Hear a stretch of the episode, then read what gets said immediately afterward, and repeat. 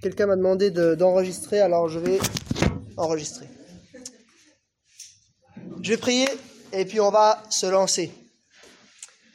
Seigneur, on veut te remercier pour euh, le privilège qui est le nôtre de pouvoir nous réunir ce soir et pouvoir euh, euh, voir un petit peu dans ta parole et puis aussi en échangeant les uns avec les autres quelques trucs, quelques astuces pour apprendre à mieux partager notre témoignage, à mieux communiquer l'évangile pour que toujours plus de personnes autour de nous soient impactées et que, voilà, si c'est dans ta volonté, certaines d'entre elles puissent euh, te rencontrer personnellement. Je te demande ça pour ta gloire et dans le nom de Jésus.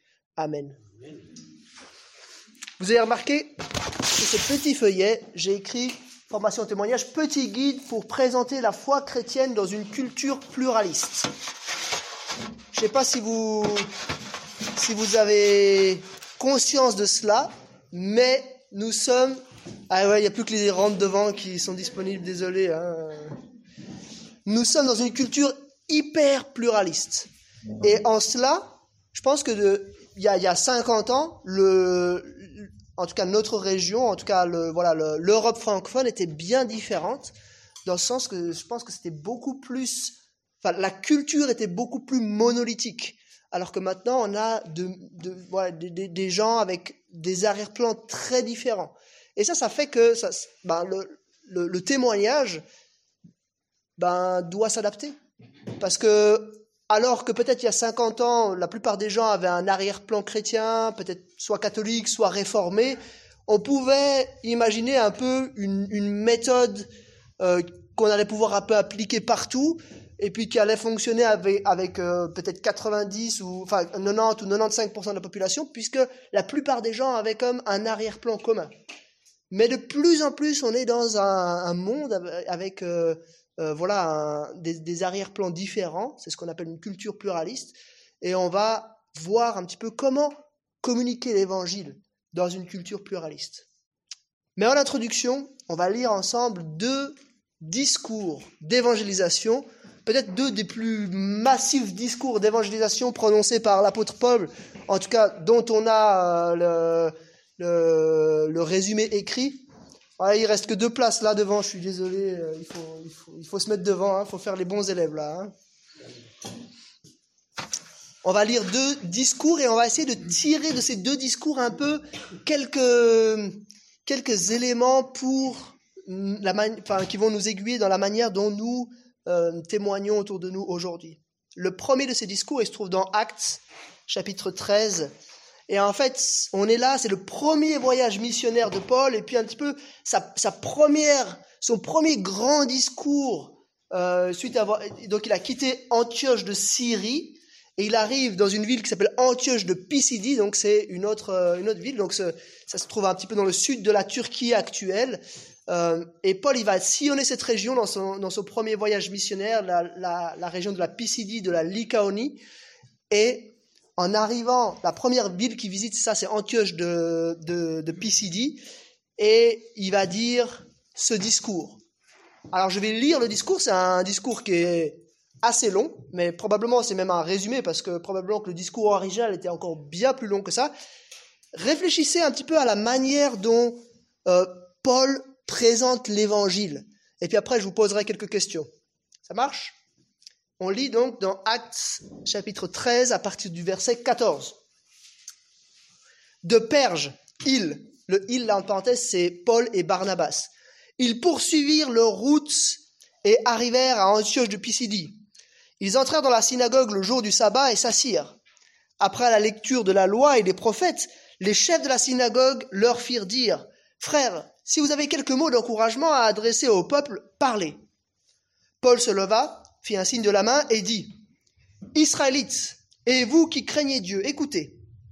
Le Dieu de ce peuple d'Israël a choisi nos ancêtres.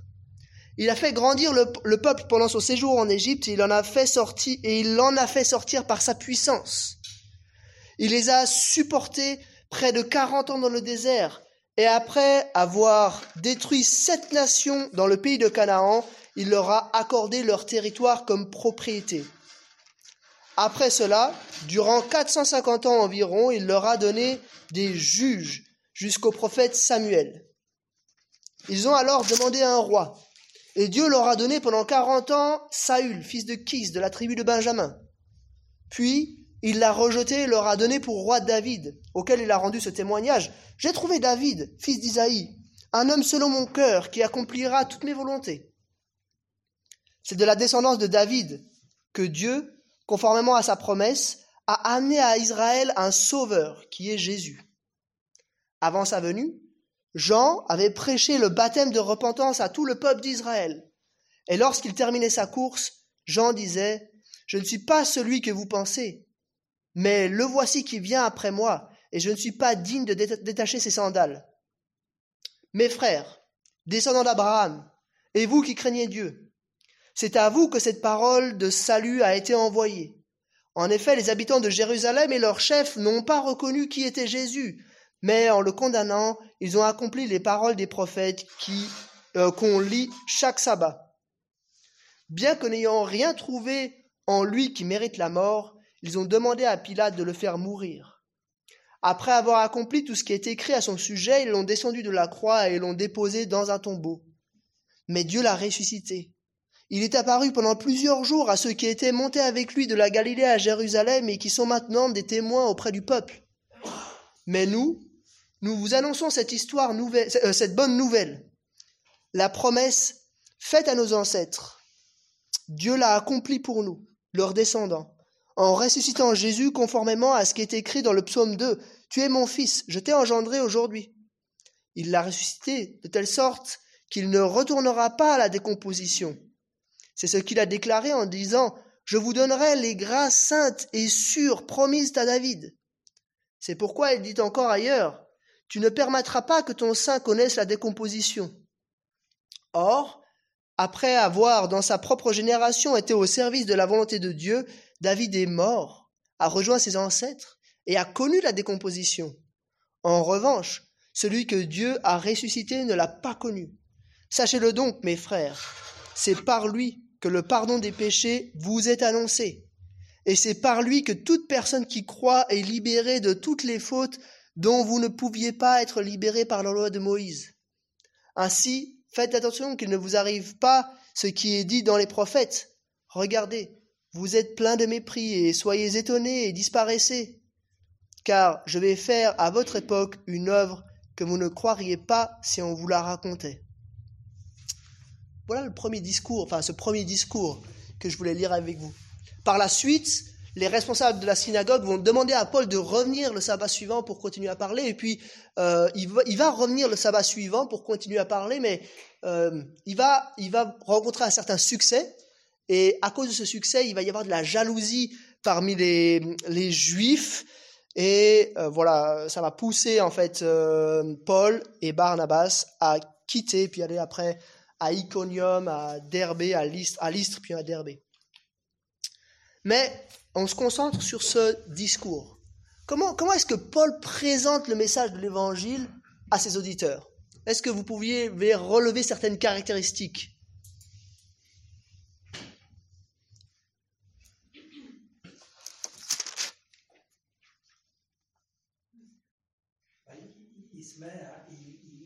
Un dénominateur exact. qui craignait Dieu. Hmm. Donc euh, voilà, il se met un peu à leur niveau. Exactement, oui.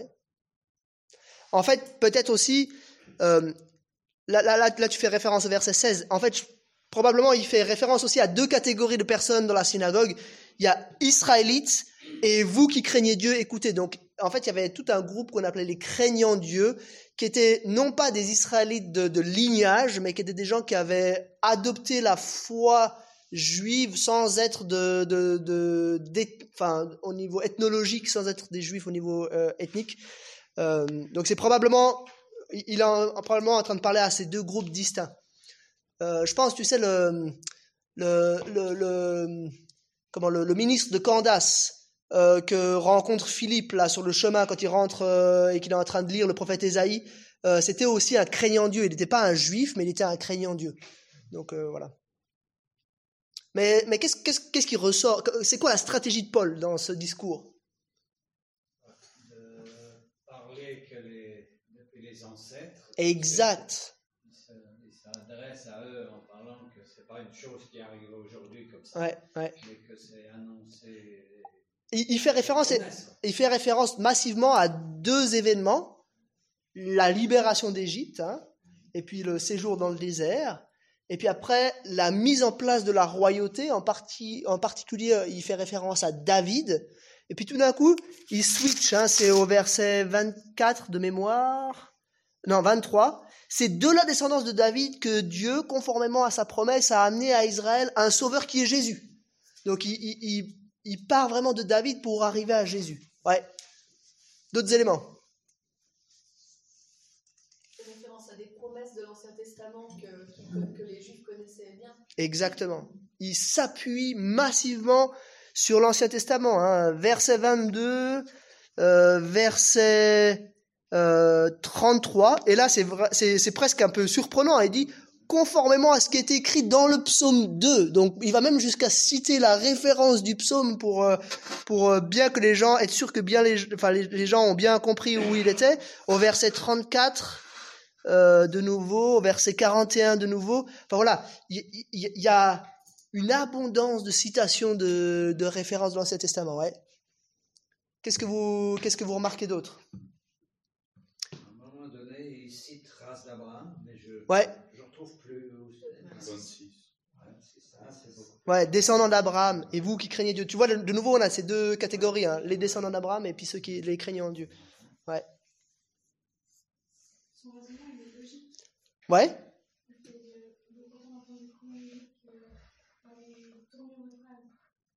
Ouais. Il y a, y, y a un enchaînement un peu de cause à effet, étape par étape. Comme, en, fait, en fait, il montre vraiment le plan de Dieu se déroulant au travers de l'histoire. Ouais. ouais, exactement. Et ce qui va mettre un terme euh, à cela, donc il y a des gens qui vont vraiment euh, euh, un peu suivre Paul et Barnabas. Et puis ce qui va mettre un terme, c'est ça, hein, c'est que euh, tout d'un coup, euh, c'est au verset 50, hein, je lis déjà verset 49, la parole du Seigneur se propageait dans tout le pays, mais les Juifs excitèrent les femmes pieuses et de la haute, euh, de, de la haute société et les personnalités de la ville. Ils provoquèrent une persécution contre Paul et Barnabas et les ch- chassèrent de leur territoire. Donc on voit qu'il y a l'élément vraiment central, c'est ça, c'est qu'il y a- une jalousie euh, à l'encontre des... Attends, je, je cherche justement. Euh, c'est au verset 45. hein. Quand ils virent cette foule, les Juifs furent remplis de jalousie et ils s'opposèrent à ce que disait Paul en l'insultant. Donc on voit que voilà, c'est le succès qui, qui crée l'opposition. Voilà quelques, quelques éléments. Et puis maintenant, on fait un- une translation dans le temps de peut-être 4-5 ans. On arrive dans le deuxième voyage missionnaire et on, tourne quelque part jusqu'à Acte 17 un autre contexte et un autre discours missionnaire. Et on va voir que c'est c'est tellement différent la manière dont Paul euh, s'adresse. Il est à Athènes, et puis il est dans l'attente parce qu'il a envoyé des gens chercher certains collaborateurs dans une autre ville, et puis il a un petit temps d'attente là, euh, un peu en stand-by à Athènes. Alors je vais lire dans euh, Actes chapitre 17 à partir du verset 16. Donc là, on était euh, à Antioche de Pisidie, et maintenant on est à Athènes. Pendant que Paul les attendait à Athènes, son esprit était profondément indigné à la vue de cette ville pleine d'idoles. Il s'entretenait donc dans la synagogue avec les juifs et les non-juifs qui craignaient Dieu, et chaque jour, sur la place publique, avec ceux qu'il rencontrait, quelques philosophes épicuriens et stoïciens se mirent à parler avec lui. Les uns disaient Que veut dire ce discoureur? D'autres, parce qu'il annonçait Jésus et la résurrection, disaient Il semble qu'il annonce des divinités étrangères. Alors ils l'attrapèrent et le conduisirent à l'aéropage en disant Pourrions-nous savoir quel est ce nouvel enseignement que tu apportes? En effet, tu nous fais entendre des choses étranges. Nous voudrions donc savoir ce que cela veut dire. Or, tous les Athéniens et les étrangers qui résidaient là ne passaient leur temps qu'à dire ou à écouter les dernières nouvelles. Paul, debout au milieu de l'aéropa- de l'aéropage, dit Athéniens, je vous trouve à tout point de vue extrêmement religieux. En effet, en parcourant votre ville et en examinant les objets de votre culte, j'ai même découvert un autel avec cette inscription à un Dieu inconnu. Celui que vous révérez sans le connaître, c'est celui que je vous annonce. Le Dieu qui a fait le monde et tout ce qui s'y trouve est le Seigneur du ciel et de la terre, et il n'habite pas dans des temples faits par la main de l'homme. Il n'est pas servi par des mains humaines comme s'il avait besoin de quoi que ce soit. Lui qui donne, à, tous la vie, le souffle et, et toutes choses. Il a fait en sorte que tous les peuples issus d'un seul homme habitent sur toute la surface de la terre. Il a déterminé la durée des temps et les limites de leur lieu d'habitation. Il a voulu qu'ils cherchent le Seigneur et qu'ils s'efforcent de le trouver en tâtonnant, bien qu'il ne soit pas loin de chacun de nous. En effet, c'est en lui que nous avons la vie, le mouvement et l'être. Comme l'ont aussi dit quelques-uns de vos poètes, nous sommes aussi de sa race. Ainsi donc, puisque nous sommes de la race de Dieu, nous ne devons pas croire que la divinité ressemble à de l'or, de l'argent ou de la pierre sculptée par l'art et l'imagination des êtres humains. Sans tenir compte des temps d'ignorance, Dieu annonce maintenant à tous les êtres humains, partout où ils se trouvent, qu'ils doivent changer d'attitude parce qu'il a fixé un jour où il jugera le monde avec justice par l'homme qu'il a désigné. Il en a donné à tous une preuve certaine en le ressuscitant. Lorsqu'ils entendirent parler de résurrection des morts, les uns se moquèrent et les autres dirent Nous t'entendrons là-dessus une autre fois. Ainsi, Paul se re- retira du milieu d'eux. Quelques-uns, cependant, se joignirent à lui et crurent. Parmi eux fi- figuraient Denis l'aéropagite et une euh, pardon, l'aéropagite, une femme du nom de Damaris et d'autres avec eux. Voilà, deuxième, deuxième grand discours d'évangélisation de Paul. Qu'est-ce qu'il en ressort de, un peu de sa, sa stratégie? Cette fois, c'est un autre public.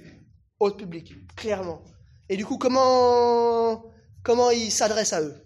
Il, il sait que de nous, il cherche un, un- un terrain en commun. Exactement. Et quel est-il? Cette fois, il parle de- des dieux en général. C'est ça, hein. beaucoup de dieux là. donc, donc, donc, il s'est baladé dans la ville, hein et puis, et puis c'est quoi un peu la porte d'entrée qu'il va utiliser? Le Dieu inconnu. Il a trouvé cet, cet hôtel à un Dieu inconnu.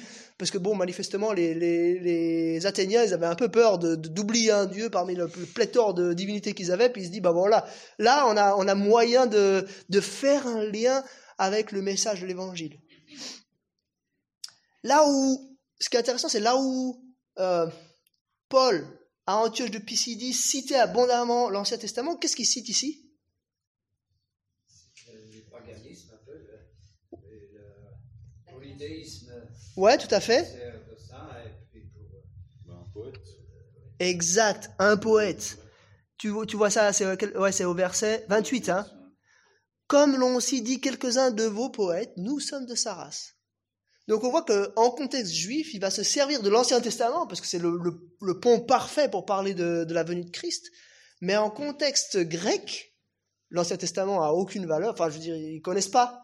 Euh, du coup, il se sert peut-être moins abondamment, c'est clair, mais quand même des, des petits éléments qui lui permettent, à partir de, de, de, de- ce qui fait autorité chez eux, c'est-à-dire c'est-à-dire leur poète, ils se servent de ça pour euh, arriver au message de l'Évangile. Qu'est-ce qui avait posé problème euh, à Antioche de Pisidie? C'était un peu leur succès, c'était la jalousie qui avait, qui avait excité les, les, les gens de la synagogue. Ici, qu'est-ce qui pose problème?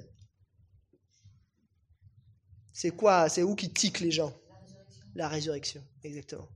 Donc on voit vraiment non seulement une stratégie différente, mais aussi une, réponse euh, différente de la part des Juifs et ici de la part des Grecs. Les Grecs peuvent pas adhérer à la résurrection. Ils- pour eux, c'est un élément bloquant. Ils ne peuvent pas adhérer à cela. Voilà, ça c'était l'introduction. Maintenant, on va rentrer dans le cœur du sujet et on va suivre ce petit plan hein, que vous avez là. Et on va, je vais faire référence quelquefois à ces deux discours qu'on a étudiés en introduction. On est dans un monde pluraliste. Et d'une certaine façon, je pense que le, monde du premier siècle, à l'époque de l'Empire romain, est peut-être plus, enfin, pas dans le domaine de la technologie, mais vraiment dans le domaine des idées. Le monde du premier siècle est peut-être plus proche du monde dans lequel nous sommes aujourd'hui que le monde de nos grands-parents, il y a 50, 60, 80 ans. en tout cas le monde d'Europe francophone était beaucoup plus monolithique dans le domaine des idées, donc les gens avaient tous un peu une culture assez semblable, et du coup on pouvait assez facilement aborder quelqu'un dans la rue. Si on était nous-mêmes un Européen francophone, on arrivait assez facilement à, à s'entendre parce qu'on avait tout un, bagage commun, un arrière-plan commun, euh, des, schémas de pensée, des choses comme ça qui faisaient qu'on arrivait assez facilement à s'entendre. Mais dans l'Empire romain, surtout dans une ville comme Athènes, il y avait des gens de partout, c'était un bouillon culturel avec euh, euh, plein de gens différents. Et, on voit que, voilà, entre Antioche de Pisidie, parmi les Juifs, et Athènes, parmi les Grecs, Paul change fondamentalement la manière dont il présente le message de l'Évangile. Bien sûr, l'Évangile ne bouge pas, mais la manière de présenter le message de l'Évangile bouge. Notre monde change, il change hyper vite, probablement vous vous en rendez compte. Euh, c'est ce qu'on appelle justement, enfin, il change, mais en plus il y a, des, il y a, différents, euh, il y a différentes euh, influences. Ça nous pose des nouvelles questions à nous chrétiens. Ça nous fait réfléchir à de nouvelles manières d'aborder les personnes. Ça demande en fait une bonne dose d'intelligence parce qu'on ne peut pas se dire voilà on va faire comme ça point A point B point C point D puis là les gens ils vont comprendre le message de l'évangile ça marche pas comme ça. D'un côté on a un évangile qui bouge pas et de l'autre côté on a une culture qui bouge dans tous les sens. Et il faut qu'on arrive à trouver un moyen de faire euh, rencontrer, euh, de faire comprendre l'évangile à cette culture qui bouge dans tous les sens. Alors ça nécessite, premièrement, de comprendre une notion, c'est la notion de vision du monde. Euh, Qu'est-ce que j'entends par là? Ça, je, vous donne une définition que j'ai trouvée dans un livre. C'est le cadre général des croyances de base d'une personne sur les choses. C'est un petit peu le, système de croyances global d'une personne. Euh, et on est dans un monde où il y a différentes visions du monde. Donc le terme vision du monde, c'est pas un terme négatif, c'est neutre. Hein. Il, y a des, il y a une vision biblique du monde, puis il y a des tas d'autres visions du monde qui existent euh, dans notre monde. Certaines sont sans doute mieux que d'autres, mais elles sont toutes fausses à part la vision biblique du monde. C'est ce qu'on va discuter un petit peu. Je vous donne quelques exemples de visions du monde qui sont très très à la mode autour de nous. Euh, vous allez tout de suite les reconnaître. Hein. La première, c'est l'athéisme. L'athéisme, c'est une vision du monde dans laquelle il n'y a pas de Dieu. Euh, rien, aucune réalité spirituelle. Et du coup, euh, ça, ça nous pousse, ça pousse les gens qui adhèrent à cette vision du monde à avoir une vision très matérialiste. C'est-à-dire qu'il n'y a rien de surnaturel, tout peut s'expliquer quand on comprend bien la matière, l'énergie, les choses qui se passent d'un point de vue physique. Une fois qu'on a bien compris tout ça, on peut tout expliquer. Ça veut dire que aussi nos, pensées en fait sont pas euh, quelque part dans notre esprit ou dans notre âme, euh, nos pensées, c'est juste le fruit de l'interaction de certains stimulus euh, euh neurologiques entre, entre différentes parties du cerveau. Ça, c'est une vision athée du monde. Une autre vision assez classique, c'est l'agnosticisme. Peut-être euh, vous avez beaucoup de gens autour de vous qui se disent athées, mais qui en fait, sans le savoir, sont plutôt des agnostiques. Les agnostiques, c'est des gens qui disent qu'en fait, on ne peut pas trancher la question de l'existence de Dieu. On n'a pas de preuves, et du coup, ben, puisque, enfin, ils disent ça, hein, je dis pas que c'est vrai, mais euh, ils disent, puisqu'on n'a pas de preuves, euh, ben, en fait, c'est une question qui est impossible. Le, flou va toujours être là, et c'est impossible de trancher cette question. Et du coup, ben, c'est des gens qui vont être un petit peu dans un flou, et puis qui, en fait, voilà, la question euh, n'est jamais résolue. Ils sont souvent prêts à discuter, ils sont souvent respectueux de la foi des autres, mais pour, eux-mêmes, ils estiment que euh, on peut pas trancher cette question. Une autre vision du monde qui est assez courante, et là, toutes ces visions du monde, elles peuvent parfois, enfin, les gens sont pas forcément dans une case ou dans une autre. Hein. Parfois, ils prennent un peu là, un peu là, et puis ça va faire tout un mélange. C'est l'existentialisme. L'existentialisme, c'est une vision du monde dans laquelle, en fait, c'est l'expérience qui fait vérité. Euh, ce que tu as vécu, c'est ça qui va définir ce qui est vrai, ou ce que j'ai vécu, c'est ça qui va définir ce qui est vrai ou ce qui ne l'est pas. Un autre, une autre qui est très courante, c'est le relativisme. Euh, le relativisme, il nous dit qu'en fait, euh, beaucoup de vérités peuvent être vraies, enfin beaucoup de, de, d'hypothèses ou de, de, vérités différentes peuvent être vraies en même temps, même si à la limite elles se contredisent les relativistes, euh, bah, c'est un petit peu compliqué souvent de discuter avec eux parce que euh, ils vont dire ah, c'est super ton truc, euh, puis ils s'en foutent en fait parce que c'est voilà ils trouvent ça ils trouvent ça joli et tout ça, mais eux ils ont une autre idée. mais tu vois ils peuvent très bien imaginez que deux visions du monde sont, sont, sont possibles en même temps. Et puis, la dernière que je cite maintenant, c'est l'humanisme.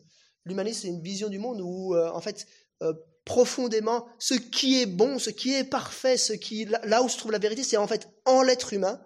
Euh, même si l'être humain peut, peut être dégradé de bien des manières, et si on constate que euh, l'être humain peut, est, est capable des pires atrocités, ultimement, pour l'humaniste, l'être humain est bon. Et en fait, on va, on va pousser pour améliorer les conditions de vie, les conditions d'épanouissement de l'être humain, et en améliorant ça, en lui permettant de s'épanouir comme il faut, on va réussir à arriver à quelque chose de parfait, quelque chose de vrai.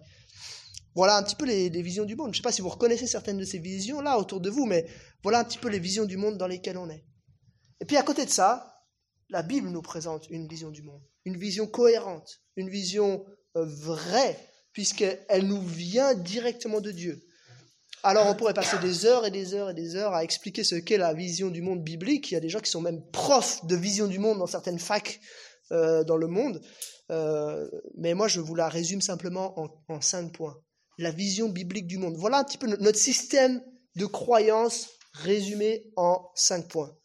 Premier point, Dieu est. La, Bible, elle, parle de, elle, elle part de ce postulat-là. C'est vraiment l'axiome de, de, de départ. La Bible commence avec les mots hein, au commencement Dieu. Et puis quand Dieu, quand Moïse demande à Dieu quel est son nom, il dit bah, je suis celui qui suis. Il est par naissance. Et Dieu, à cause de ça, il n'a pas besoin d'être prouvé. Il est point. Et malgré toutes les, enfin tout, toutes les, les doutes qu'on peut avoir, malgré toute l'opposition qui peut exister, ça n'empêche pas Dieu d'exister. Il est. Deuxième point, Dieu, il crée. C'est lui qui est la source, l'origine de l'univers entier. C'est lui qui a tout fait.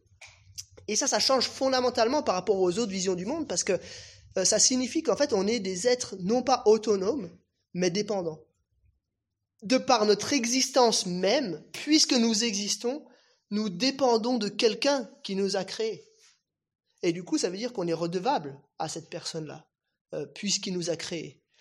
On n'aurait juste pas existé, on n'aurait juste pas eu conscience d'exister ou que l'existence était possible ou quoi que ce soit si Dieu n'avait pas décidé à un moment de nous créer.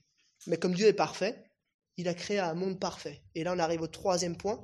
Dans ce monde parfait, le mal a fait irruption. Ça, c'est la chute, hein. c'est l'entrée du péché dans le monde. Ce mal, il a contaminé l'univers entier. C'est pas juste l'être humain ou c'est pas juste euh, une certaine partie de nos capacités, mais c'est vraiment l'univers entier qui a été euh, contaminé par le mal. Mais, et ça c'est le quatrième point, Dieu met en place, il a mis en place un grand plan de sauvetage de l'humanité. Euh, ce grand plan de sauvetage, il trouve son point culminant en Jésus-Christ, Dieu lui-même, qui vient sur la terre, qui vit une vie parfaite et qui meurt à notre place pour payer la rançon que méritaient nos péchés. Il nous donne sa justice, il prend sur lui notre péché pour que nous soyons réconciliés avec Dieu. Et puis, cinquième étape, Dieu nous annonce une nouvelle création. À un moment donné, il va y avoir un grand jugement, Dieu va rétablir toute chose et il va comme extirper le mal de sa création et recréer un monde nouveau dans lequel on passera l'éternité avec lui. Donc voilà, ça c'était un petit peu pour euh, ces premières trois questions. Qu'est-ce qu'une vision du monde? Quelles sont les visions du monde un petit peu de notre, euh, temps? Et, et c'est quoi la vision du monde que euh, présente la Bible? Maintenant, euh, sur cette base-là, on va essayer de définir un petit peu une procédure pour entrer en relation et pour euh, témoigner auprès des personnes autour de nous. Première chose que j'aimerais vous dire, c'est que on aime bien dire que on témoigne par nos actes. C'est vrai, on témoigne par nos actes, mais il faut être euh, clair, les actes suffiront jamais pour sauver des personnes. Euh, c'est clair, c'est la porte d'entrée. C'est nécessaire de commencer par les actes, il faut que les gens nous voient vivre pour, euh, pour être interpellés et puis, euh, et puis pour qu'un jour on ait l'occasion de pouvoir leur présenter le message de l'évangile. Mais le message de l'évangile, bah justement, c'est un message, c'est une bonne nouvelle. Et puisque c'est un message, puisque c'est une bonne nouvelle, c'est nécessaire de le formuler, de l'expliquer avec des mots, parce que vous avez beau être sympa toute votre vie, si le jour où vous mourrez, vous n'avez rien expliqué du message de l'évangile, la personne ne peut pas comprendre par elle-même ce message. Et pour appuyer cette, vérité-là, je, je, lis juste quelques versets dans Romains 10, versets 14 et suivants. Euh, c'est Paul qui écrit Mais comment donc feront-ils appel en celui, euh, en celui en qui ils n'ont pas cru? Et comment croiront-ils en celui dont ils n'ont pas entendu parler? Et comment entendront-ils parler de lui si personne ne l'annonce? Et comment l'annoncera-t-on si personne n'est envoyé? Donc vous voyez vraiment cette nécessité à un moment donné de, de formuler avec des mots le message de l'évangile. Alors, voilà, j'ai essayé de mettre par écrit euh, quatre étapes pour, euh, pour partager le message de l'évangile dans un contexte pluraliste. Ce serait différent hein, dans, un, dans un autre contexte, mais dans notre contexte, voilà ce qui me semble nécessaire pour partager l'évangile. Et on va voir un petit peu que c'est aussi quatre étapes que Paul utilise, en tout cas à Athènes, quand il, quand il s'adresse aux Athéniens. Première étape, il faut écouter. Et oui, parce que puisque, puisque on ne sait pas l'arrière-plan des personnes qu'on a en face de nous, c'est nécessaire de commencer par comprendre leur arrière-plan. Un peu comme Paul, qui était indigné de voir toutes ces idoles dans la ville d'Athènes, qui passait ses journées à la synagogue avec les craignants Dieu et les juifs, et puis qui passait sur les places publiques pour parler avec les gens, et puis qui parlait avec les philosophes, les stoïciens, les, les épicuriens, et puis qui, enfin voilà, il, baignait dans la culture pour comprendre vraiment en profondeur la culture dans laquelle il était. Comment on fait pour écouter les gens, pour comprendre leur arrière-plan? Il faut poser des questions. Il faut essayer de définir les choses avec eux. Il faut essayer de comprendre euh, bien le, fonctionnement de leur pensée. Et vous vous rendrez compte, si vous faites ça avec quelqu'un, il y, a souvent beaucoup de flou. Hein. Alors il y a des gens qui ont des idées plus précises, mais la plupart des gens ont des idées finalement assez floues euh, sur leur système de croyance. Bah, ça vaut le coup de, les aider, ces personnes, à aller vers un peu plus de clarté, euh, reformuler un peu, de, les aider à, définir vraiment ce qu'elles pensent, c'est quoi leur euh, valeur fondamentale? Une fois qu'on a fait ça, faut aider ces personnes, et ça c'est souvent là où peut-être on oublie cette étape, il faut aider ces personnes à prendre du recul, à réaliser qu'elles étaient comme dans une case, là, euh, elles avaient une vision du monde qui était peut-être plus ou moins précise, mais quoi qu'il en soit, elles étaient dans cette case-là, il faut les aider à sortir, puis à réaliser qu'en fait, il existe d'autres visions du monde. Parce qu'on est dans, un, dans une culture, je pense, où des fois, sur le plan des idées, on est assez orgueilleux, on a l'impression que puisqu'on est des êtres éclairés et puis qu'on est euh, athée ou quelque chose comme ça, euh, ou agnostique ou que sais-je, en fait, normalement, l'humanité entière devrait être comme nous. Il faut aider les gens à réaliser que c'est pas le cas. Euh, il y a 90% de l'humanité qui a une religion quelle qu'elle soit, et, et c'est pas parce que nous, en Europe francophone, c'est différent que c'est comme ça dans l'ensemble du monde. Un jour, euh, on était avec Marielle, on rentrait de Paris euh, avec un covoiturage. Entre Paris et Genève, on avait 5 heures de voiture avec le gars, vous voyez, donc un athée convaincu, il conduisait la voiture et nous, on était avec lui. Et puis pour couronner le tout, on était avec un autre étudiant de l'Institut public de Genève, on était trois étudiants en théologie dans la voiture avec lui, le pauvre. Et ça n'était même pas, même pas rendu compte parce qu'on avait pris euh, des billets, nous on le savait qu'on allait être ensemble, mais on avait pris les billets chacun avec son propre compte. Et du coup, le gars, il, le pauvre, il, voilà, il a, il a entendu parler de la Bible pendant cinq heures d'affilée, quoi. Mais c'était intéressant de voir vraiment son cheminement. Le gars, il n'a pas du tout adhéré avec notre vision du monde. Mais par contre, il, avait une vision athée du monde, classique, avec voilà euh, euh, théorie des origines, euh, voilà théorie de la vie après la mort et tout ça, d'un athée classique. Mais au fur et à mesure, il a terminé par admettre que oui, sa vision du monde était une vision du monde et qu'en fait, il y avait d'autres visions du monde qui étaient possibles, euh, que sa vision du monde avait certaines failles et qu'en fait, ultimement, c'était une foi qui plaçait dans sa propre vision du monde, qui n'était pas, euh, voilà, qui, qui, qui pouvait pas tout démontrer, qu'il était incapable de, de vraiment fondamentalement dire que c'était la vérité. Donc c'était c'était intéressant. Justement, on avait avec ce gars-là, on avait pu justement euh, l'écouter et puis l'aider à prendre du recul. Après, il n'est pas allé plus loin malheureusement, mais en tout cas, il, a pu déjà prendre un, peu- petit peu ce recul. Mais il faut pas s'arrêter là, parce que là, la personne elle va prendre du recul, elle va voir qu'il y a 10 000 visions du monde différentes. Elle va dire c'est super, il y a plein de visions du monde. Maintenant, je peux prendre un peu là, un peu là, et puis me faire un espèce de mélange de tout ça. Non. Une fois qu'on a fait ça, il y a une troisième étape, il faut présenter. Une fois que la personne a compris qu'il existe plusieurs visions du monde, il faut présenter la vision biblique du monde. C'est maintenant, c'est à ce moment-là que la personne elle est prête à entendre, le terrain il est favorable pour euh, entendre la vision biblique du monde.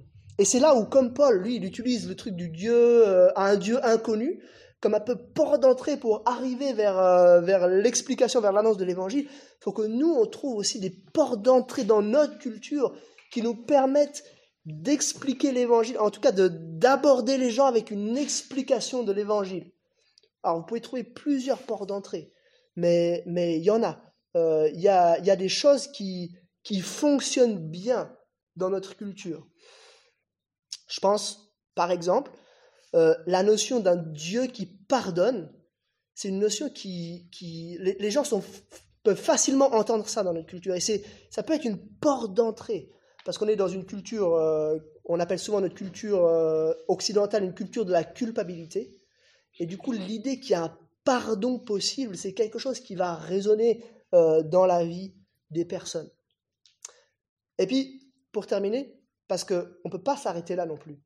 Une fois qu'on a présenté notre vision, il faut plaider. Il faut dire à la personne, alors je ne sais pas, sais pas comment il faut le dire, mais il faut dire à la personne, bah maintenant, tu dois, enfin, il faut qu'on compare nos visions du monde, la tienne et la mienne. Et il y a nécessairement une vérité. Euh, c'est pas possible que, plusieurs visions du monde euh, cohabitent. Alors, dites pas ça euh, de cette manière-là, soyez plus intelligents que ça, hein. mais euh, même si c'est vrai qu'il y, a- cette vision relativiste qui a beaucoup d'emprise sur nous aujourd'hui, malgré tout, la vérité est nécessairement unique. Euh, aller dans un tribunal et puis demander à un, dites à un juge, ouais, mais bon, alors lui, il a, il a tué, mais si on regardait selon une autre vérité, en fait, il aurait peut-être pas tué. Enfin, ça tient pas la route. La vérité est nécessairement unique. Vous voyez ce que je veux dire? Euh, Elle peut pas être, euh, elle peut pas être plurielle. Et du coup, il faut amener les gens face à un choix à un moment donné. Dire, bah voilà, maintenant, je t'ai présenté ma vision du monde. Elle a un certain nombre de caractéristiques, elle a une cohérence d'ensemble, elle vient de Dieu. Euh, tu m'as présenté ta vision du monde, il faut que tu arrives à un choix. Et c'est là que, bah voilà, on arrive par exemple, dans le discours avec les Athéniens, on arrive à la résurrection. À un moment donné, ils doivent sortir de leur vision matérialiste du monde où la, ré- la- la résurrection n'est pas possible et ils doivent, euh, enfin, c'est l'élément bloquant, c'est le, point vraiment de confrontation.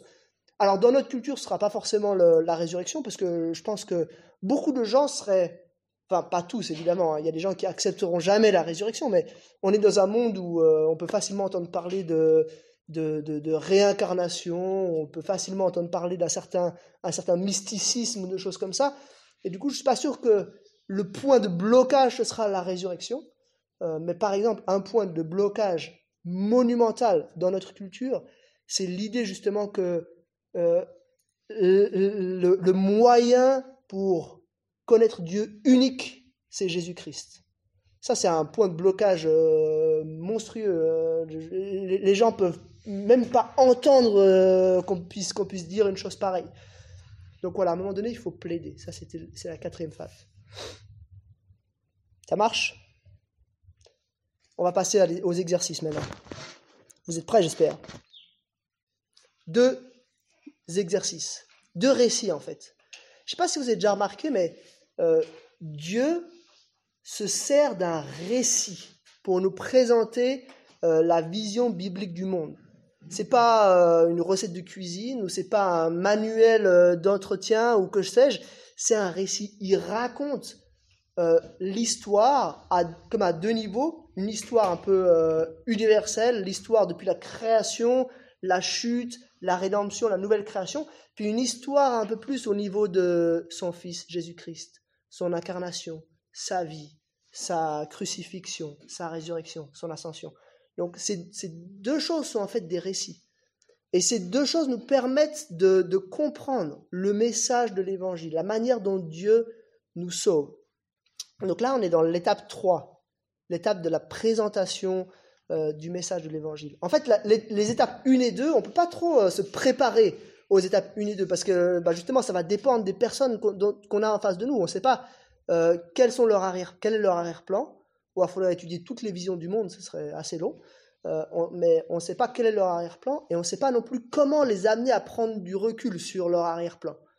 Par contre, on sait comment présenter le message de l'évangile. Ça, ça va dépendre, bien sûr, d'une personne à l'autre, mais c'est un domaine où on peut s'entraîner, entre guillemets. Et je vous propose maintenant qu'on s'entraîne, qu'on écrive chacun pour soi. On va faire ce petit exercice d'écrire le message de l'évangile. Donc, il y a, un petit, dans votre foyer, là, il y a un endroit, un espace où c'est marqué euh, le message de l'évangile. Euh, vous allez, je vais vous donner quelques minutes, cinq minutes, pour écrire le message de l'évangile. Et je vous donne quelques consignes pour ça. Je vous demande de... Et après, vous allez devoir le dire. hein, donc, euh, ouais, ouais, ouais, je sais. Me dites pas c'est dur, parce que si c'est dur entre nous, ben, c'est impossible avec d'autres. Donc, c'est un bon exercice. C'est vrai, c'est hyper dur de le faire.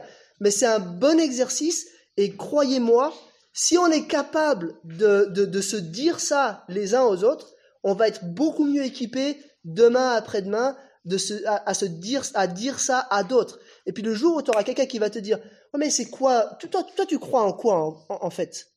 Eh ben là, tu vas, tu te dire, ah ouais, je sais ce que je vais lui dire parce que tu auras réfléchi un petit peu à la question euh, en amont. Alors que sinon, des fois, on peut être un petit peu pris euh, au dépourvu et se dire, mince, qu'est-ce que je vais lui dire? Ben, Vous ne serez pas tous obligés de le dire, ne vous inquiétez pas. Vous pourrez, euh, Lydie, tu pourras passer entre les mailles du filet sans problème. quelques consignes avant de se lancer.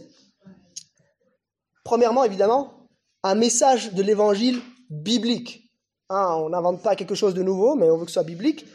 Euh, court.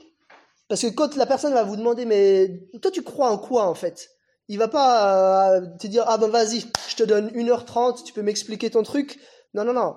Il attend qu'en une ou deux minutes, on puisse expliquer cela. Alors, euh, évidemment, vous n'allez pas tout dire. Dieu a pris 1189 chapitres pour, pour nous transmettre le message de l'évangile.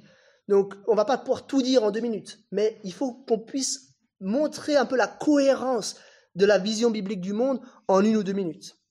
Troisième point, je vous interdis d'utiliser des mots incompréhensibles. Et ça, je peux vous dire, c'est peut-être le, le truc le plus difficile à faire.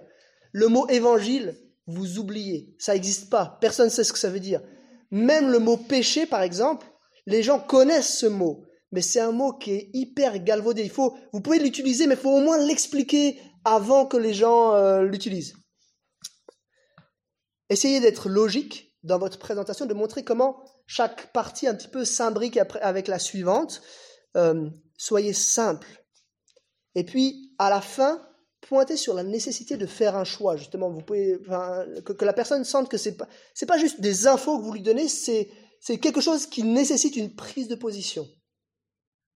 Est-ce que les règles sont claires? Alors, il est 52. On va se donner jusqu'à 57. Et à 57, quelques-uns pourront passer et puis on va pouvoir entendre ce que vous aurez euh, écrit. C'est parti? C'est parti. Voilà, ça fait 5 minutes. C'est un peu court, mais c'est pas grave. Vous pourrez toujours peaufiner à la maison. Mais est-ce que quelqu'un ose se lancer? Sur euh, une petite explication de l'évangile en une ou deux minutes Personne ne vous critiquera. hein. La, enfin, si vous regardez la manière dont, Paul explique l'évangile dans, dans les épîtres, on, on se rend compte qu'il l'explique de bien des manières différentes. Donc ça ne veut pas dire qu'il y a plusieurs évangiles, mais ça veut dire qu'il y a vraiment plusieurs manières de l'exprimer. Donc euh, voilà, si vous dites quelque chose de fondamentalement faux, euh, on vous le dira, mais mais il y a beaucoup beaucoup de chances que vous disiez quelque chose qui soit juste et avec vos mots. Allez. Alors viens, viens, viens, viens, viens, viens, Ah non, viens, allez donc. viens nous dire ça. Ah bah si tu peux faire faire de là, tu peux faire de là, comme tu veux. Non, non. Bon. Bah, le prochain, il n'est pas obligé de venir devant. Bien. Bonjour. Dis donc, penses-tu qu'il y a un sens à la vie et un but à l'existence après la mort, par exemple? T'es-tu demandé pourquoi le monde tourne mal? Pourquoi on entend tellement de nouvelles négatives, de tragédies? Est-ce que tu as un espoir, toi? Est-ce que tu connais ou identifies une issue plus heureuse, porteuse d'espérance? Est-ce que tu as une solution à tout ce que tu entends et tout ce que tu vois, tout ce que tu ressens? Aimerais-tu que ça la change pour toi? Est-ce que tu reconnais que parfois tu veux faire le bien et que tu te plantes, tu n'y arrives pas, que tes projets sont irréalisables Rassure-toi, Dieu connaît tout de toi, ta vie, tes pensées, tes choix, tes espoirs, mais aussi tes limites et tes déceptions. Dieu a envoyé Jésus pour t'offrir une vie nouvelle. Veux-tu faire ce choix? Es-tu intéressé? Magnifique. On sent l'expérience, hein, Antoine. Bravo. hein. C'est excellent.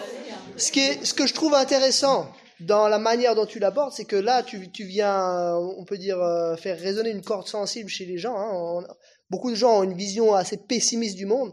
Et euh, là, euh, enfin, les, gens peuvent facilement constater les effets du péché, les effets de la chute. Donc, sans mentionner le péché, sans mentionner la chute en tant que telle, tu, tu les amènes à voir qu'il y a un dysfonctionnement dans la création et du coup qu'ils ont besoin de quelque chose d'autre. Excellent. Quelqu'un d'autre aimerait se, se lancer? J'ai une question Oui. quand même là. Cet homme peut-être du premier Jésus. Il parle de Jésus, mais. Absolument. Hein? Et c'est et c'est en cela que là, on fait un peu l'exercice à froid, mais normalement, on devrait arriver à, à- on devrait arriver là fort des deux premières étapes. Euh, ça veut dire, on a passé du temps à écouter la personne, on sait un petit peu où elle se situe, quelle est sa vision du monde, puis ensuite, on a passé du temps à lui faire prendre du recul par rapport à sa propre vision du monde. Et puis là, on peut, on peut présenter. Et puis, là, manifestement, la personne que, Antoine avait en face de lui, dans les deux premières étapes, il a réalisé qu'il y avait quand même un petit peu un arrière-plan chrétien, il y avait quand même quelque chose qu'elle savait. Mais c'est vrai tu as raison, euh, si tu vas, euh, je sais pas, euh, euh, au fin fond de la Mongolie, euh, probablement que les gens ont même, même le nom de Jésus n'existe pas. Mais tu as remarqué que quand Paul parle aux Athéniens, il ne mentionne pas Jésus. Aucune fois. Il mentionne un homme et Dieu l'a ressuscité, enfin, euh, Dieu, l'a, a validé euh, son plan en le ressuscitant, mais le nom de Jésus n'est jamais mentionné. Quelqu'un d'autre aimerait se lancer? Comme j'ai dit, hein, au- aussi, c'est vrai, on ne peut pas tout dire. Tu n'as pas parlé de la crucifixion, tu n'as pas parlé de la résurrection, mais faut pas espérer qu'en une minute, tu peux dire tout ce qu'il y a à dire sur euh, le message de l'évangile. hein. Euh, Il y, a- il y a- il y aurait, il y aurait beaucoup, beaucoup d'autres choses à dire. Vous êtes timide? Ah, magnifique. Viens, viens, viens. René, viens. Ah, où tu, veux- tu, restes, tu, veux, tu préfères rester là? Moi, je reste Ok. de là, euh, puis on va. Voilà, j'ai imaginé une personne euh, euh, qui, qui a vraiment, euh, qui ne connaît rien, mais qui cherche le bonheur, on dirait. Et Mhm. puis je lui, j'essaie de lui présenter l'évangile comme je, je ressens. Moi, j'aurais aimé un peu qu'on me dise, oh, euh, voilà, alors, une bonne nouvelle pour toi qui entend souvent des mauvaises nouvelles. Celui que tu cherches sans le savoir, ce dont tu as besoin sans même pouvoir l'exprimer. Une réponse vraie et limpide pour t'éclairer à chaque instant et dans toutes les circonstances que tu peux rencontrer. Mm. Voilà, un peu comme une définition. Mhm. Voilà, j'ai pas eu le temps d'en écrire. Non, mais c'est bien, c'est bien. Ouais, c'est vrai. Là, on a eu juste 5 minutes, hein, donc euh, c'est c'est un exercice que vous pouvez refaire chez vous. Mais moi, c'est vrai que ça m'aide. À l'Institut biblique, on a dû plusieurs fois faire ce genre d'e- d'exercice, et ça m'aide un petit peu à structurer ma pensée. Ça ne veut pas dire qu'on va toujours, parce que par exemple, si vous vous discutez avec vos voisins, vous n'avez vous avez pas forcément la nécessité de dire tout euh, en un coup. On doit dire tout en un coup quand on a un contact euh, sporadique avec une personne. Mais avec vos voisins, vous allez peut-être parler d'un aspect euh, un jour, puis trois semaines plus tard, vous allez parler d'un autre aspect. Donc ça peut aussi s'étaler dans le temps, hein, ça c'est clair. Mais je pense que le fait d'y avoir réfléchi un petit peu en amont, ça fait qu'on a un petit peu une structure qu'on a envie d'expliquer aux personnes. Et ça, moi, ça m'aide beaucoup quand les gens me posent des questions, comme ça je sais un petit peu où je veux aller, puis les gens peuvent plus facilement me suivre. Une autre personne aimerait, un dernier aller, aimerait se, le- se lancer. Vas-y, Dina. Je reste là. Ok. Personne ne te regarde.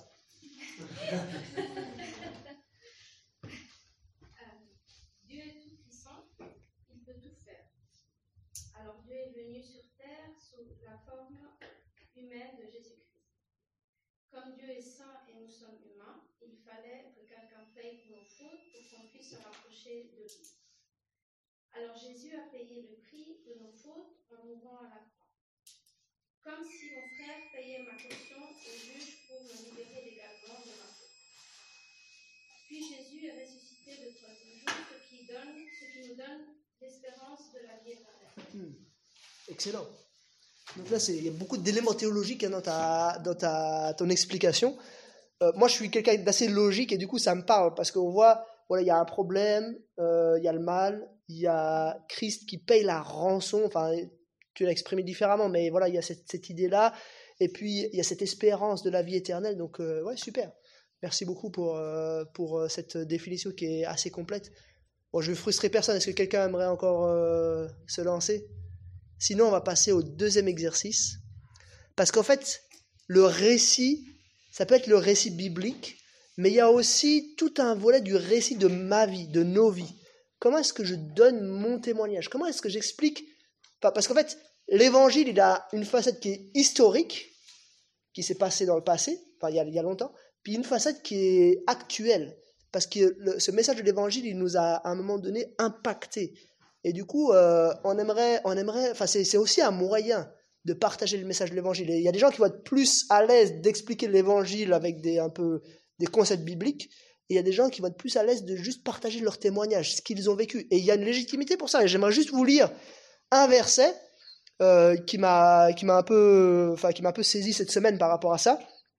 C'est dans Galates 2 verset 16. Écoutez bien, je vais essayer de vous montrer cela. Cependant, nous savons que ce n'est pas sur la base des œuvres de la loi que l'homme est déclaré juste, mais au moyen de la foi en Jésus-Christ. Première étape, Paul là, il explique l'évangile en quelque sorte. Alors c'est une certaine explication, mais il explique l'évangile qu'on est sauvé sur la base de la foi en Jésus-Christ. Et puis la deuxième partie du verset, il dit, ainsi, nous aussi, nous avons cru en Jésus-Christ afin d'être déclarés justes sur la base de la foi en Christ et non des œuvres de la loi. En fait, presque il fait un copier-coller la deuxième fois, mais la première fois, il l'exprime un peu en termes généraux, puis la deuxième fois, il l'applique à lui-même. T'as vu, il, dit, ainsi, nous aussi, nous avons cru. Donc on voit qu'il y a- une légitimité, une exposition du message, mais aussi une exposition de comment j'ai reçu ce message, comment moi aussi j'ai cru. Et euh, voilà, là je, vous propose de, de vous lancer dans le deuxième exercice. On va de nouveau vous donner cinq minutes pour expliquer son témoignage. Et là, on va tous y passer. Seulement, on va pas, on va pas tous passer là devant, mais je vais, je vais vous proposer de chacun avec votre voisin ou euh, de, vous mettre par deux et de dire votre témoignage. Si vraiment c'est impossible, si vraiment vous êtes tellement timide que vous n'arrivez pas, c'est pas grave, euh, on pardonne. euh, Jésus nous a demandé de pardonner dans le Notre Père, donc on vous pardonnera, il n'y a pas de problème. non, mais je rigole, mais, mais vraiment c'est un bon exercice. Dites-vous que ça, va vous, ça va vous donner des armes pour le jour où vous, où vous devrez peut-être euh, rendre votre témoignage devant d'autres. Et dites-vous que là, on est entre nous, il n'y a pas de, d'enjeu vraiment énorme. On, peut, on peut être naturel, on peut dire la vérité, et c'est notre vie. On la connaît normalement assez bien puisqu'on l'a vécu. Hein, euh, euh, et puis, y a, de nouveau, il n'y a pas de, de bon ou de mauvais. En fait, c'est juste, c'est juste, voilà ce qui s'est passé dans ma vie. Mais quand même quelques consignes. Premièrement, soyez personnel. Parlez de vous, de vos émotions, de vos tripes, de comment vous avez vécu les choses. Euh, pas juste euh, de manière très très euh, très très théologique et voilà voilà les réalités théologiques qui ont été appliquées dans ma vie au moment de ma conversion. Mais parlez de de, de, de vous. Soyez court parce que là aussi, si quelqu'un vous demande un peu votre parcours, il va pas vous donner 45 minutes pour, enfin souvent pas. Et puis, dernière consigne, qu'il y en a trois, personnel court et équilibré. Des fois, on entend des témoignages déséquilibrés. Par exemple, des gens qui expliquent toute leur vie avant la conversion, pendant de- de- de- de- de- de- des heures et des heures. Ils expliquent comment, ils ont fait de la prison et comme ils ont pris de la drogue et tué euh, tout, tout- toute la terre entière. Puis à la fin, tout d'un coup, Christ arrive et puis voilà, c'est terminé. c'est un petit peu dommage parce que la, personne ne se rend pas compte de, la réalité de, de Christ dans votre vie maintenant. Donc j'ai- j'aimerais vous demander d'être équilibré sur ces quatre aspects avant d'avoir rencontré Christ, pendant, au moment, qu'est-ce qui s'est passé au moment où vous l'avez rencontré, maintenant, enfin après quoi, de- de- depuis votre conversion jusqu'à jusqu'à maintenant, que- qu'est-ce qu'est-ce qui a été transformé, comment votre vie elle a changé depuis lors, parce que ça, ça va, ça va parler aux gens. hein. Et puis finalement, quelle est votre espérance pour l'éternité? En quoi ça a modelé votre vision de l'avenir, mais pas de- des dix prochaines années, mais de, vraiment de l'éternité? Ça marche? Alors je vous donne 5 minutes pour... Donc il est 9 à 14, on s'arrête, et puis alors après vous devrez dire votre témoignage à votre voisin. C'est parti. Oui, là maintenant, Voilà. euh, On va s'arrêter. C'est frustrant, mais faut s'arrêter. un moment. et c'est vrai qu'en ce moment, bah, je cherche un travail plus sur le long terme, je fais des petits boulots. euh, Excellent. Je sais pas si vous avez, je sais pas si vous avez perçu, vous avez senti ce truc. Quand quelqu'un nous parle un peu de ses tripes, ça, ça résonne en nous. Hein. Euh, Même si, bon, voilà, on est deux chrétiens en fait à, discuter, mais il faut se dire que euh, on a quand même là un vécu, dans le sens que la foi chrétienne, c'est pas juste une information, c'est vraiment quelque chose qu'on vit profondément. Et du coup, on a quelque chose qui va euh, potentiellement aussi résonner dans la vie des personnes. Tout d'un coup, il y a des gens qui, qui vont être vraiment euh, impactés par cela.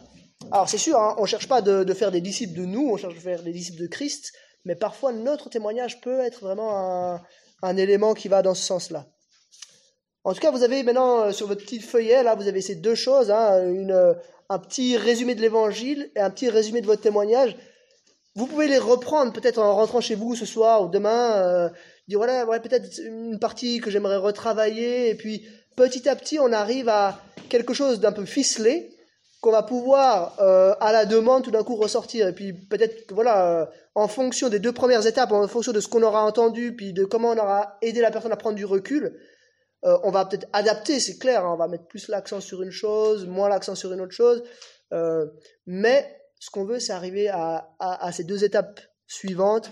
On présente notre vision du monde, la vision biblique du monde, et puis on plaide. On veut aussi un peu amener vraiment la personne à euh, se positionner par rapport à cela. On arrive à la fin de notre soirée, mais je me suis dit que pour terminer, c'était bien de, de- de donner quand même quelques petits trucs vraiment concrets, des trucs que vous pouvez utiliser euh, ce soir en sortant là quand vous êtes dans la rue. Et, euh, ouais, Bah, juste avant de passer à, à cette étape, Ouais. c'est juste intéressant de se rappeler que même quand on présente l'évangile, on l'a vu dans les deux fois où Paul le fait, Ouais. La plupart ne croient pas, ou des fois certains croient, et des fois on a l'impression qu'on a mal Ouais. dit ou mal fait, Ouais. ou c'est parce que- parce qu'il y a peu de gens qui, chez qui ça résonne. Ouais. Et c'est des fois bien juste de se rappeler que ben, déjà c'est normal que l'évangile cause de, de la résistance ou, de, de l'indifférence Mhm. et que, que aussi parfois pour certaines personnes ce sera par la suite et que Dieu pourra faire pousser. Euh, enfin, peut-être t'allais peut-être le dire aussi, mais voilà. non, non, mais ça me fait penser à une illustration euh, que, que, que un prof nous avait dit à l'Institut biblique, et je, ça va vraiment dans ce sens-là. Il nous avait dit c'est la conversion d'une personne, c'est un peu comme une balance à deux plateaux. Euh, D'un côté, tu as un kilo, puis de l'autre côté, tu n'as rien. Puis en fait, tu vas commencer de. Chaque, chaque fois que tu vas avoir un contact, un petit bout de témoignage d'une personne, euh, c'est comme si on rajoutait un petit carré de sucre sur, la, sur, le, sur le plateau vide. Et la conversion, c'est le moment où les deux plateaux vont s'inverser. Il va y avoir un moment donné, tu vas poser un carré de sucre qui va faire s'inverser les plateaux. Puis la personne, elle va percuter. Et la question, c'est quoi le carré de sucre le plus important? Bah, En fait, aucun. Ils, doivent tous être là sur ce plateau. Si tu en un, bah, de- la, la balance, elle, elle bascule pas. Et c'est vrai que des fois, bah, il y a des gens qui vivent, qui ont ce privilège de pouvoir vraiment amener des gens à la conversion, Mais des fois, bah, notre rôle, c'est, c'est, il est ailleurs, il est en amont. Comme nous, avec ce gars avec qui on a roulé depuis Paris jusqu'à Genève, notre rôle, c'était pas de l'amener à la conversion, notre rôle, c'était peut-être de le faire passer de, de, de, de, de, sa vision du monde à une vision plus large et à la réalisation qu'il y avait d'autres visions du monde. Puis peut-être que le Seigneur a permis que trois ans plus tard, il rencontre quelqu'un d'autre qui va lui faire faire un autre euh, pas dans sa, dans sa démarche. Mais c'est clair, on est comme des maillons d'une, d'une chaîne, mais on est, enfin, tous les maillons sont nécessaires pour amener une personne au salut. C'est pas, c'est pas en un coup que ça se fait, mais c'est vraiment euh, euh, au- tout au long d'un cheminement. Oui. Ouais, encore une autre remarque. Oui. Moi, j'ai, j'ai- plus jeune, je voulais vraiment partager tout ça et puis, puis j'allais assez vite au but. Et je trouve que c'est très très bien que tu rappelles, écoutez, surtout si c'est pas dans mon réseau d'amis, si je connais pas la personne, vraiment l'écouter, Ouais. bien l'écouter, Ouais. je pense que c'est vraiment fondamental. Parce qu'autrement, ben, c'est, acquérir le droit à être entendu après, Mm, mm. quelque part Mm, je, je trouve, hein, dans notre société. Et et, euh, il n'y a pas énormément de personnes qui savent bien écouter. Je pense Mm. qu'on peut marquer une différence.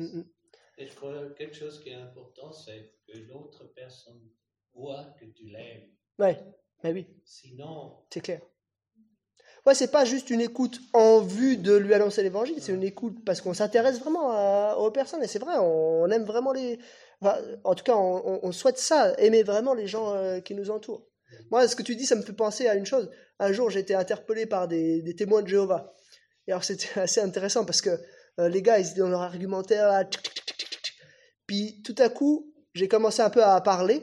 Et là, ils ont percuté qu'en fait, euh, ouais, euh, je, leur citais des trucs et tout ça. Puis le- le- les gars, étaient un peu paumés, ils étaient là. Et en fait, ils s'étaient pas rendus compte parce qu'ils m'avaient pas du tout écouté. Ils avaient juste balancé leur, euh, leur, leur argumentaire habituel. Et du coup, comme ils n'avaient pas fait cette phase d'écoute, en fait, ils s'étaient pas rendus compte. Puis le gars, au bout d'un moment, il a, il a un peu laissé tomber. Il est parti parce qu'il il a dit, bah ouais, il a, il a réalisé que, ben, il, a, arrivait à rien, quoi. Et c'était, enfin voilà, c'était, c'était juste pour aller dans, dans ce sens-là. Ne faisons pas nous cette, cette erreur-là de juste euh, balancer notre, le, petit texte qu'on a écrit là, notre message de l'évangile, parce que voilà, on doit le faire. Mais vraiment, euh, tu vois, Paul, il a passé des jours hein, à être sur les places publiques, à être avec les stoïciens, les épicuriens, à être dans la synagogue avec les juifs, avec les craignants de Dieu. Il a passé des jours vraiment à s'imbiber dans la culture d'Athènes. Puis après, il arrive à l'aéroport, il peut sortir son truc euh, qui- qui- qu'il a, bien réfléchi. Nous, il faut vraiment qu'on ait cette logique-là. Euh, et puis, comme j'ai dit, il faut, distinguer les relations long terme et les relations court terme. Il y a des fois des gens, euh, un, caissier dans un magasin, bah, tu as, deux minutes, tu vas peut-être lui parler, lui partager quelques trucs et tu vas aller assez rapidement avec lui. Puis après, il y a des voisins. Les voisins, euh, si tu, si tu leur dis tout euh, en, le premier jour que tu les vois, ils vont être saoulés puis ils vont plus te parler. Hein. Donc ça vaut la peine d'aller petit à petit, étape par étape, de leur montrer euh, les éléments les uns après les et autres. puis il faut penser que c'est pas forcément toi, tu peut-être une Exactement. une étape, Exact, une ouais, tout à fait, tout à fait. Arroser, hein, ah, tu arroses. C'est- Quelqu'un a planté, que tu arroses, et un jour. euh, voilà. J'ai entendu un jour ce témoignage d'une personne qui a reçu cinq Bibles en une journée. Des gens qui ont été, des chrétiens qui ont été sur son chemin, euh, un peu poussés par, le, par Dieu à, lui, à lui donner une Bible. Et c'est à la cinquième, me suis dit, non mais quand même, là, il y a un truc, quoi. Et, les quatre précédents, en fait, c'était une personne, donc elle était partie d'un endroit, je me rappelle plus trop de l'histoire, mais partie d'un endroit, elle avait pris un avion, puis il y avait quelqu'un à l'aéroport qui lui avait donné une Bible, dans l'avion qui lui avait donné une Bible. Et en fait, les quatre premiers, elle les a jamais revus. C'est des gens, euh, ils, ils, ils savent pas. En fait, eux, juste à un moment donné, ils lui ont donné une Bible comme ça.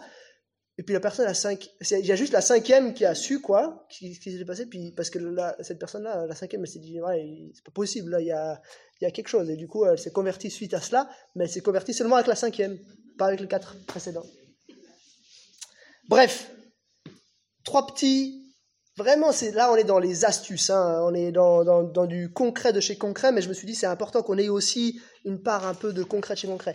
Trois petites astuces que moi j'ai découvert euh, au fil des, des, années là, et puis euh, qui nous aident dans ce processus d'essayer de comprendre, d'être à l'écoute et de comprendre quelle vision du monde ont les gens.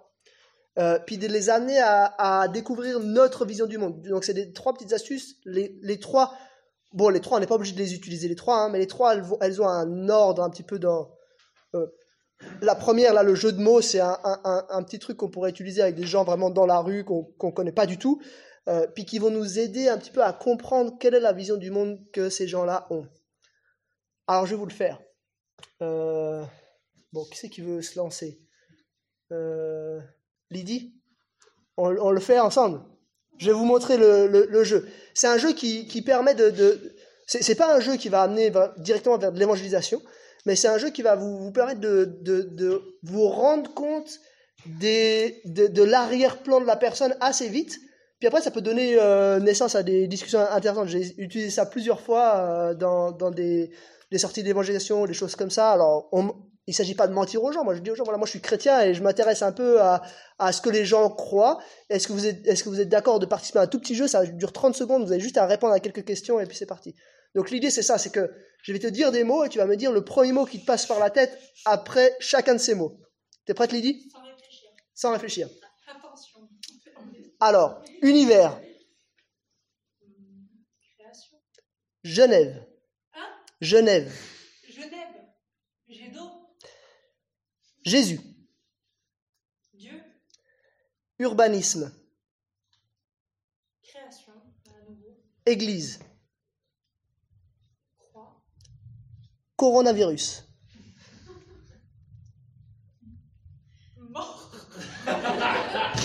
McDonald's.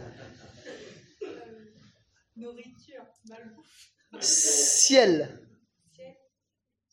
Euh, éternité. Politique. Macron. Et jugement. Jugement. Jugement. Euh, juge. Euh, Bon, ça c'est un peu un, un mot dans le même champ lexical. Hein. Tu n'arrives pas à me sortir quelque chose d'un peu plus, euh, un peu plus différent? Euh, avocat. Avocat, excellent. Mais tu vois, enfin, donc c'est assez intéressant parce que là, je me rends compte un petit peu déjà de ta vision du monde. Quand je te dis, quand je te dis Jésus, tu m'as dit Dieu. Ok, là, euh, tout de suite, bon, on se connaît, voilà, mais, mais disons, tu te dis, ah ouais, ok. Euh, quand je t'ai dit ciel, tu m'as dit éternité. Ah, là, tu vois, ça, ça, ça, ça t'aiguille. Puis là, tu, tu te rends compte un petit peu dans, dans, dans quel domaine les gens y sont. Et c'est un petit jeu, ça. Enfin, bien sûr, ça nécessite une minute d'introduction pour que les gens comprennent un peu euh, où on se situe.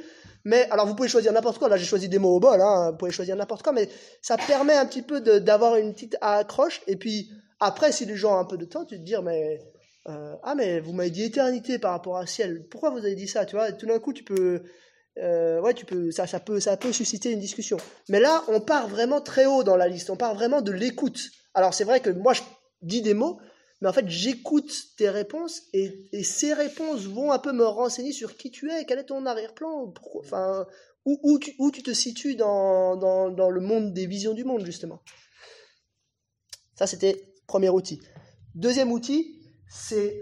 Alors, je trouve ça excellent, c'est Philippe Cotreau qui m'a fait découvrir ce truc. Et je me suis dit, ça vaut la peine que je vous le présente. C'est un jeu de cartes.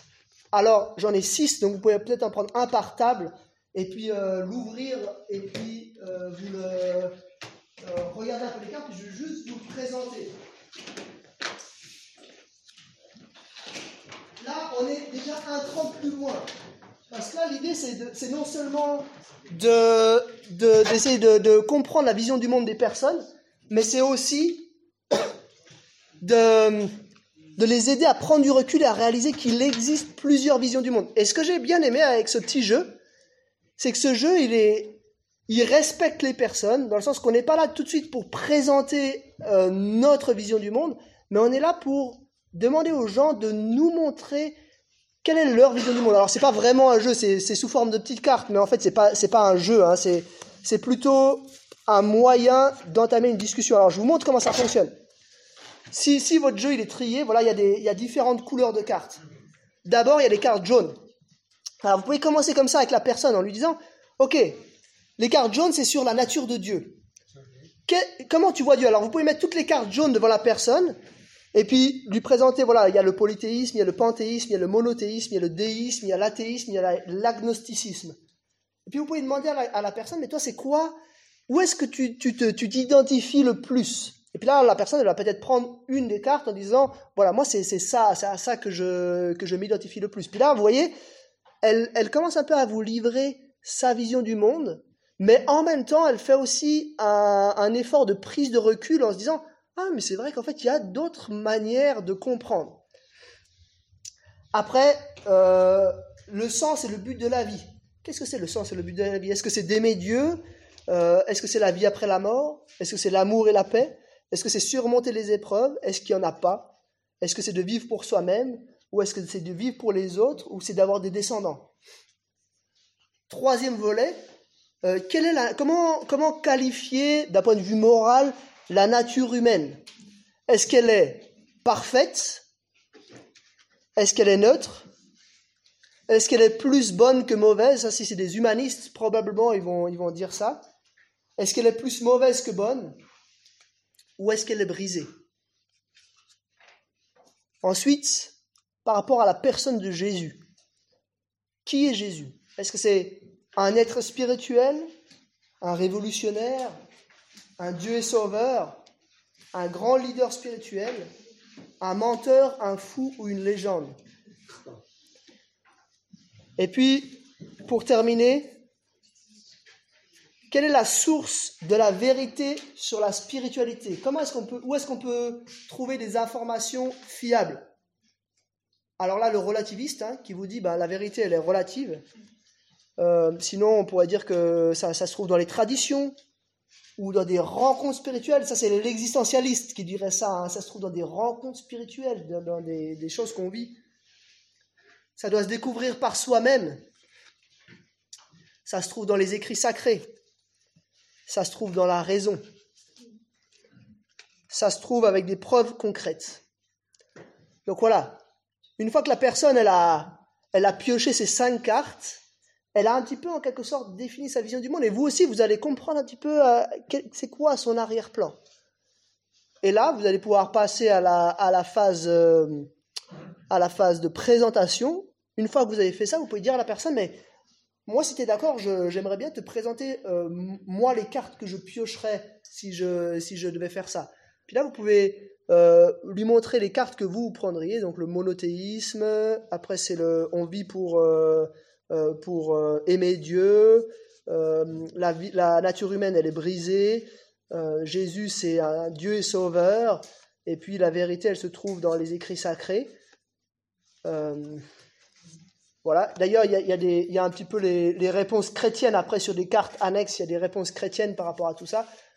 Et puis du coup, vous allez pouvoir partager à la personne un petit peu euh, votre vision biblique du monde et euh, ensuite arriver à, plaider, euh, c'est-à-dire dire à la personne, voilà, toi tu as ta vision du monde, moi j'ai ma vision du monde, est-ce qu'on on peut un peu discuter pour voir, mais c'est quoi la vision du monde qui est vraie, celle qui est correcte, celle qui est juste Alors là, c'est tout un programme, hein, mais euh, voilà, ça c'est une petite astuce, ce jeu, et j'ai trouvé qu'il était, il était assez, assez intéressant dans le sens que c'est, le seul matériel d'évangélisation que j'ai trouvé qui vraiment partait un peu des, des, des personnes et puis qui s'adaptait bien dans une culture pluraliste.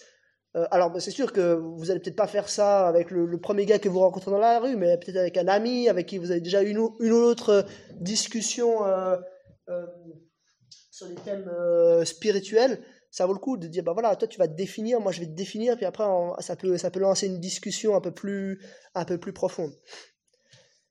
Et puis le dernier le dernier élément, là on, on, va encore plus dans la profondeur, hein, c'est si vraiment une personne, elle veut en apprendre plus, elle vous dit, mais moi j'aimerais mieux connaître la vision chrétienne, la vision biblique du monde, euh, j'aimerais mieux euh, comprendre ton point de vue, et eh bien pourquoi pas démarrer un groupe découverte? Si vous allez dans un groupe de maison euh, de la Servette, vous avez eu l'occasion de participer ou vous êtes en train de, de participer à un groupe découverte, j'avais écrit un petit fascicule pour faire un groupe découverte, en trois fois création, chute, rédemption. Et avec ça, vous allez pouvoir vraiment montrer à la personne euh, quel est le grand message de la Bible, quelle est la, la, logique, la cohérence de cette vision biblique du monde. Vous pouvez utiliser un autre groupe découverte, hein, ça c'est juste une proposition. Si vous si vous l'avez pas vous-même vous pouvez me demander, je vous en imprimerai un, ou bien alors je peux vous l'envoyer. Euh, Il y a même y a même des petits audios que vous pouvez écouter pour, euh, pour vous guider un peu dans, dans la préparation. Donc, ça, c'est vraiment pour après aller encore plus loin. Si la personne a envie d'en apprendre plus, lui dire bah moi maintenant je vais, te- montrer, puis on va pla- je vais plaider pour ma vision biblique, pour, pour cette vision biblique, je vais essayer de te montrer qu'elle est cohérente, que c'est la vérité, qu'elle est juste. Voilà. Mot de la fin. Tout ce processus doit être euh, accompagné par une intense vie de prière. Euh, personne n'a jamais amené quelqu'un au salut par ses propres forces dans l'histoire. Ça, ça n'existe pas. Donc en fait, depuis la phase de l'écoute jusqu'au moment où vous allez plaider avec la personne pour essayer vraiment de, lui faire prendre une position par rapport au message de la Bible, pendant tout ce processus, on doit être vraiment dans la prière. Euh, on, doit, demander à Dieu d'agir dans le cœur de la personne par son esprit pour ouvrir ses yeux, pour qu'elle puisse euh, voilà, accepter Christ comme son Seigneur et son Sauveur. Euh, on le dira jamais assez. C'est, fondamental. Euh, on ne peut pas passer à côté de cela, parce que c'est pas par nos forces, c'est par les forces, la force de Dieu que cela est rendu possible. J'ai terminé. Merci beaucoup à chacun d'avoir participé à cette soirée. Euh, maintenant, il faut se lancer. Hein. C'est just do it. Donc, euh, ce qu'on a, ce a vu ensemble, il faut qu'on, faut l'utilise. Je vais encore prier et puis on, va arrêter là pour la soirée. Seigneur, on veut te remercier pour euh, ces échanges. On veut te remercier pour voilà, tout ce qu'on a pu voir ensemble ce soir. Ce que je te demande maintenant, c'est que chacun d'entre nous, on puisse être des témoins, qu'on puisse écouter euh, les gens qui sont autour de nous, qu'on puisse les aider à prendre du recul, qu'on puisse les aider à, euh, enfin, en- en- qu'on leur présenter euh, cette vision biblique du monde qui vient de toi, et puis qu'on puisse plaider pour qu'ils puissent être, enfin, voilà, prendre une décision et qu'ils puissent vraiment choisir de te donner leur vie. Seigneur, je te prie pour que par notre intermédiaire, tu puisses faire des miracles autour de nous, pour que des hommes et des femmes puissent passer des ténèbres à la lumière, qu'ils puissent te rencontrer, qu'ils puissent t'aimer pour l'éternité. Je te demande ça pour ta gloire et dans le nom de Jésus. Amen. Chers amis, bonne nuit.